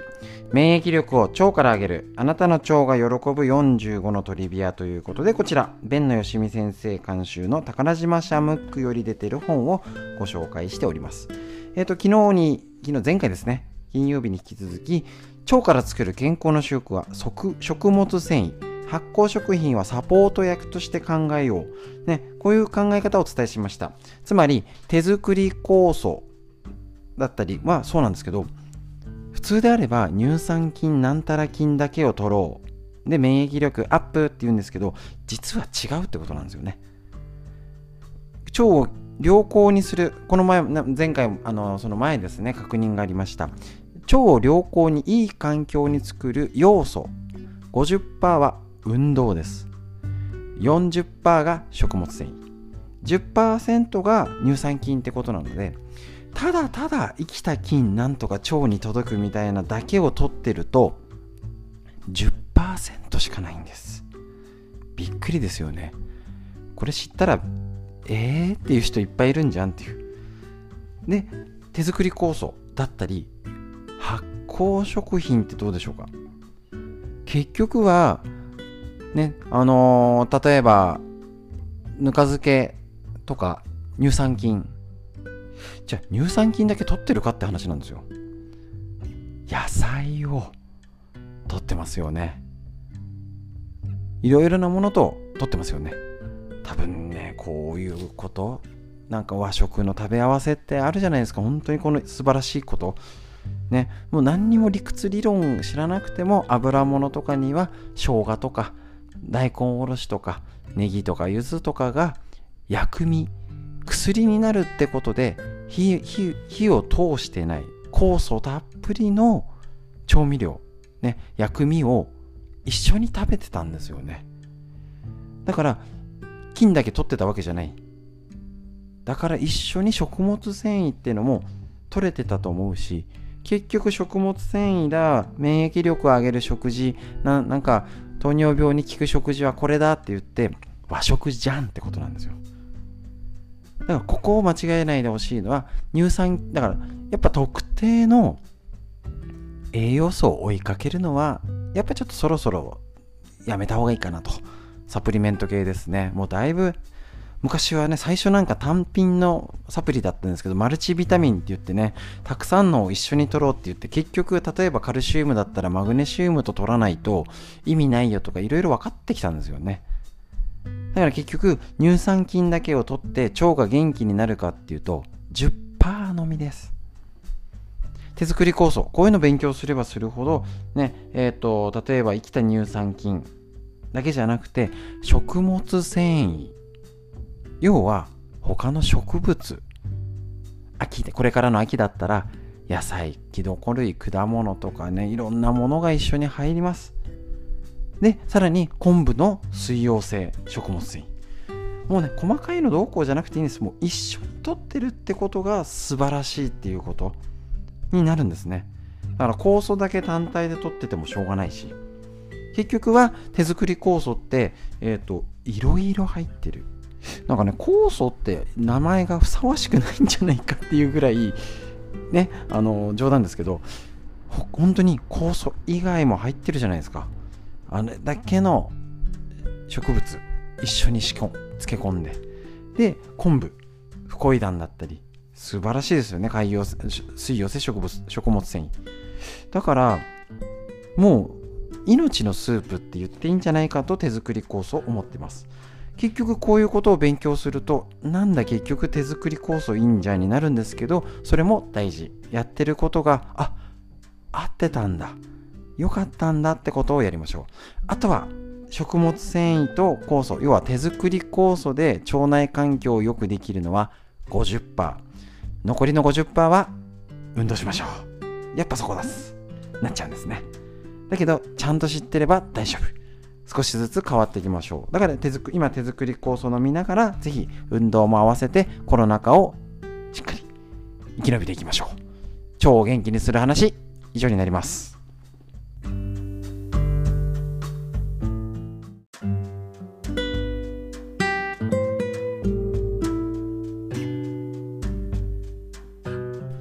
続いてはこちら。ウイルスに負けない腸を元気にする新常識。免疫力を腸から上げる45のトリビアということで、えー、と前回ですね、腸から作る健康の主役は食物繊維。発酵食品はサポート役っていうね、これあのどっちが優劣言い悪いっていうよりは、これタッグを組んでるっていうことこれを知ってるか知らないか要は何々菌だけ取ってても意味ないよねってことがわかるしあだから手作り酵素いいんだってのもわかると思います、ね、乳酸菌が多いと思うんですけれどもそれ以外の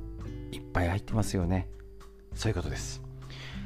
今回野菜を食べれば食べるほど長寿菌が増える。食物繊維のスーパーパワーを味方にしようですね。だからこれあのね野菜のね、栄養、ただサプリメントとかじゃダメっぽいですよね、これだとね。食物繊維は腸内の清掃人、長寿菌の能力を引き出す立役者。現代日本人が摂っている食物繊維の量は1日に 12g から 14g 程度らしいです。グラムにするとよくわからない。で、えっ、ー、と、1日の摂取量の目標は男性20以上、女性は18以上。つまり、統計上はほとんどの人が足りてないですね。で、たった 6g 差が 6g とか 8g の差が出るはずないって言ったんですけど、例えばこちら表現で言うと、腸内細菌が正社員とあるとアルバイトに例えて説明ですね。食物繊維が足りないということは、元から腸に住んでいる善玉菌である正社員ですね。プロバイオティクスで取り込まれた、要はね、アルバイト。いい職場環境で働くことができないってことなんですね。要は正社員とアルバイトの関係。菌と食物繊維ですね。食物繊維は腸内というオフィスをきれいにする、きれいに掃除する清掃人のようなもの。便の材料となり、腸内の不要物を絡め取り、腸管を刺激し、便通を促すことで、腸内を美しい環境に整える立役者。しかも、酪酸酸性菌の餌になるので、もしその食物繊維が少なければ、ね、長寿菌である酪酸も働けないよ。で、腸内が腐敗する。ですね。で職場はどんどんブラック企業化していき、正社員もアルバイトも数が減って、いい仕事できないし、散らかったまんま仕事が山積み。で、腸内環境が悪化して病気の元になるということなんですね。なので食物繊維を取るっていうこと、金だけを取ろうっていう考え方はちょっともう古いよということがわかると思います。なので何々金だけ取ればいいじゃなくてしっかり食物繊維も取る。で、日をね、手作り酵素バッチシってことですね。で、もちろんプラス野菜から取るってのも大事ですので、やっぱり野菜じゃんということになります。食生活が結局腸内環境を左右します。そのことをしっかり覚えておきましょう。今日の話、以上です。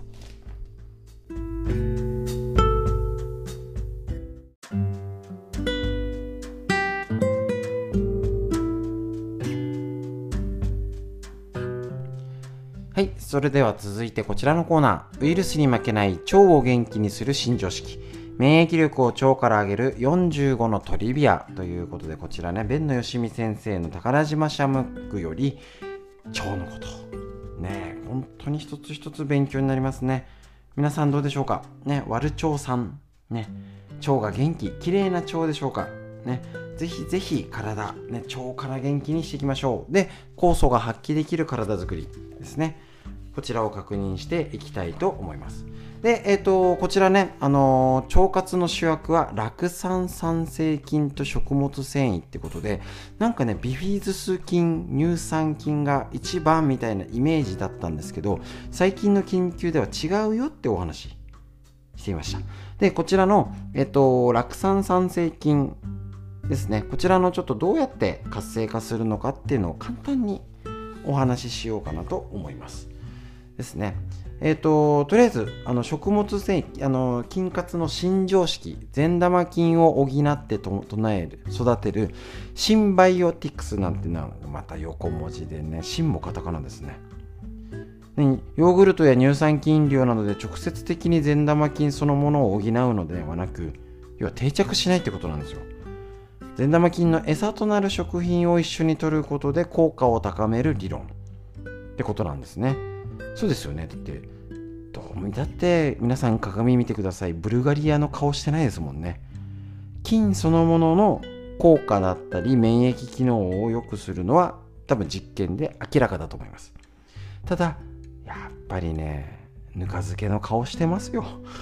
当にお味噌の顔してますよ。そういう定着する菌。見方してみましょう。食物繊維とオリゴ糖などはプレバイオティクスといって人の消化器官では分解吸収されず腸内に届くので善玉菌の栄養となって善玉菌を育てるってことなんです。これがオリゴ糖や食物繊維野菜など。ね昆布海藻類。プロバイオティクス。さっきのがねプレバイオティクス。もう紛らわしいんでいいですもう。いいです。もう一個のやつ。もう一個のやつでいいや。ね。さっきのが食物繊維やオリゴ糖もう一個のやつがえっと、ビフィズス菌や乳酸菌などの善玉菌を生きたまま摂取できる食品のこと。ヨーグルトや納豆とか乳酸菌量を指すんですね。だからこれ一緒じゃないとダメだよってことなんですね。でこれ、えっ、と食物繊維をたくさん摂ると長寿菌が活性化する。ですね腸内細菌のうち長寿菌って言われるね酪酸酸性菌ってのが4割から6割を占めてるってのが健康長寿の秘訣ですね。でこの中の酪酸酸性菌が元気であれば腸内バランスが維持されてビフィズス菌や乳酸菌も力を発揮できるということなんです。この流れが1、酪酸酸性菌が大腸内に運ばれてきた食物繊維やオリゴ糖を餌にする。つまり、もともといる菌の、ね、これを餌になるんですね。オリゴ糖や食物繊維。酪酸酸性菌が取り入れた食物繊維やオリゴ糖を分解し酪酸っていうのを作るらしいんですざっくりでいいですよ流れだけその作られた酪酸が大腸の上皮細胞の代謝を促し酸素を消費し腸内の酸素濃度が低下するねいわゆるあの酸化を防ぐってことですね。酸素を嫌う善玉菌が過ごしやすい弱酸性の環境が整い。なるほど。ね。酸あのー、弱酸性の環境が整い活性化。悪玉菌が繁殖できないっていうことなんです。大事ですね。いわゆるこれ多分ねあの酸素を消費するから酸素濃度が低下する。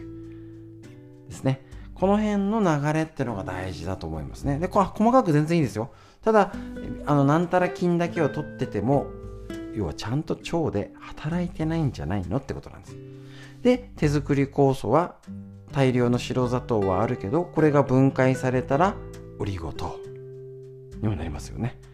で、野菜とかの食物繊維、植物が持つ食物繊維、海藻が持つ食物繊維。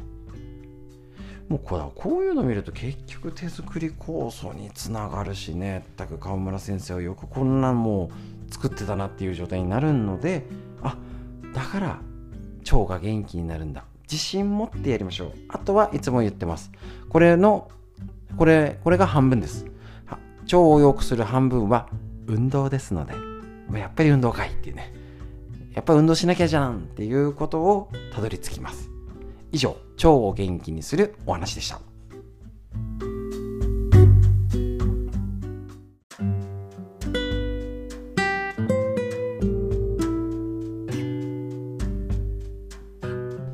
それではこちら、ウイルスに負けない腸を元気にする新常識、免疫力を腸から上げる45のトリビア、弁野よしみ先生の宝島社よりこちら紹介しております。確認ですね。やっぱ食物繊維、前回に引き続きまして食物繊維は腸内というオフィスをきれいにする清掃人のようなもの。で、えー、と食物繊維が、えーと、長寿菌の能力、長寿、元気でいられる菌を引き出す特別な働きがある。もう食物繊維取るっきゃないですね。これちょっと確認しましょう。えっ、ー、と、食物繊維を取ることで秘められたすごい力。口の中では咀嚼回数が増え、満腹感が得られるため肥満抑制につながる。大事。思考形成虫歯を防ぐよ。でむしゃむしゃよく食べましょう。食物繊維。で胃になって胃液の分泌を促すと。で高い吸収力で内容物を増やしてくれる。ですね。食物繊維がってことですね。滞留時間が長くなり満腹感が増す。またいいと。で続いて小腸で。糖の吸収速度をゆっくりにして血糖値の上昇を防ぐ有害物質を吸着し腸壁に有害物質を触れにくくし体内への吸収を防ぐ。血中コレステロール値を下げる。そして大腸では食物胃でも小腸でも分解されず大腸にまで届いて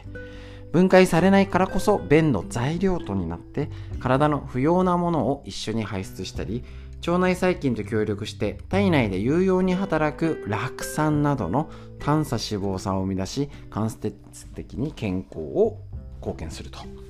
いうことで小腸で吸収した有害物質を便として排出する。酪酸酸性菌いわゆる長寿菌の餌となり食物繊維を分解して酪酸を産生する。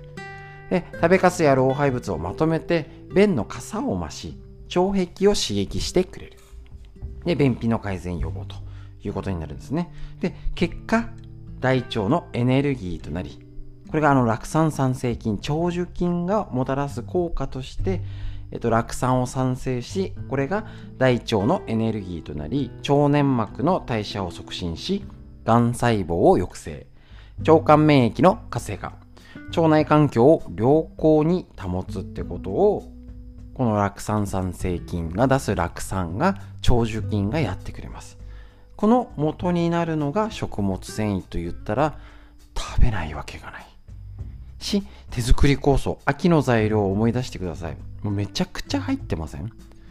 しかもあのこの何回もお伝えしてます。要はビフィズス菌なんとか菌だけを取っても食物繊維が一緒じゃないとダメなんです。むしろ影響としたら食物繊維が10%で、40%、あ、すみません。えっ、と、ビフィズス菌とか乳酸菌が関わるのが10%。で、40%が食物繊維なんですよ。ってことは、もう食べるしかないし、順番、食べる順番気をつけてねっていう時に、野菜から食べる意味がわかりますでしょうか？咀嚼回数が増えたり満腹感につながるし胃液の分泌を促すし、えーと、滞留時間がなって満腹感急激な血糖値を上昇を抑えてくれる。だからまず野菜から食べましょう。ね他を食べちゃダメなんじゃないんです。野菜から食べましょう。で食物繊維を取るっていうことを必ず気をつけてください。でそれが一緒に取れる酵素っていうのがやっぱり最高だってことがやっぱり分かりますよね。手作り酵素には食物繊維を含む野菜ですね。あの秋の材料になります。もう数えられないですよね。いっぱい入ってます。で仕上げに入れる昆布も水溶性食物繊維。でブドウ糖が分解されればオリゴ糖になります。でさらに分解されればブドウ糖果糖になるんですね。だから、えっと、腸内細菌だったり栄養の糖分が含まれるもう腸内環境が良くなるわけなんですね。だからこそ、それで、えーと、手作り酵素が発揮する残りの50%が運動なんです。酵素だけ飲んで運動もしない、もしくは多分体も冷えてる状態だと効かないよねってなりますので、結局どういうこと？酵素に働く体づくりが必要っていうこと。こういうことを一つ一つ勉強して理解すると一歩前に進めますので一緒に進んでいきましょう。腸内細菌のお話以上です。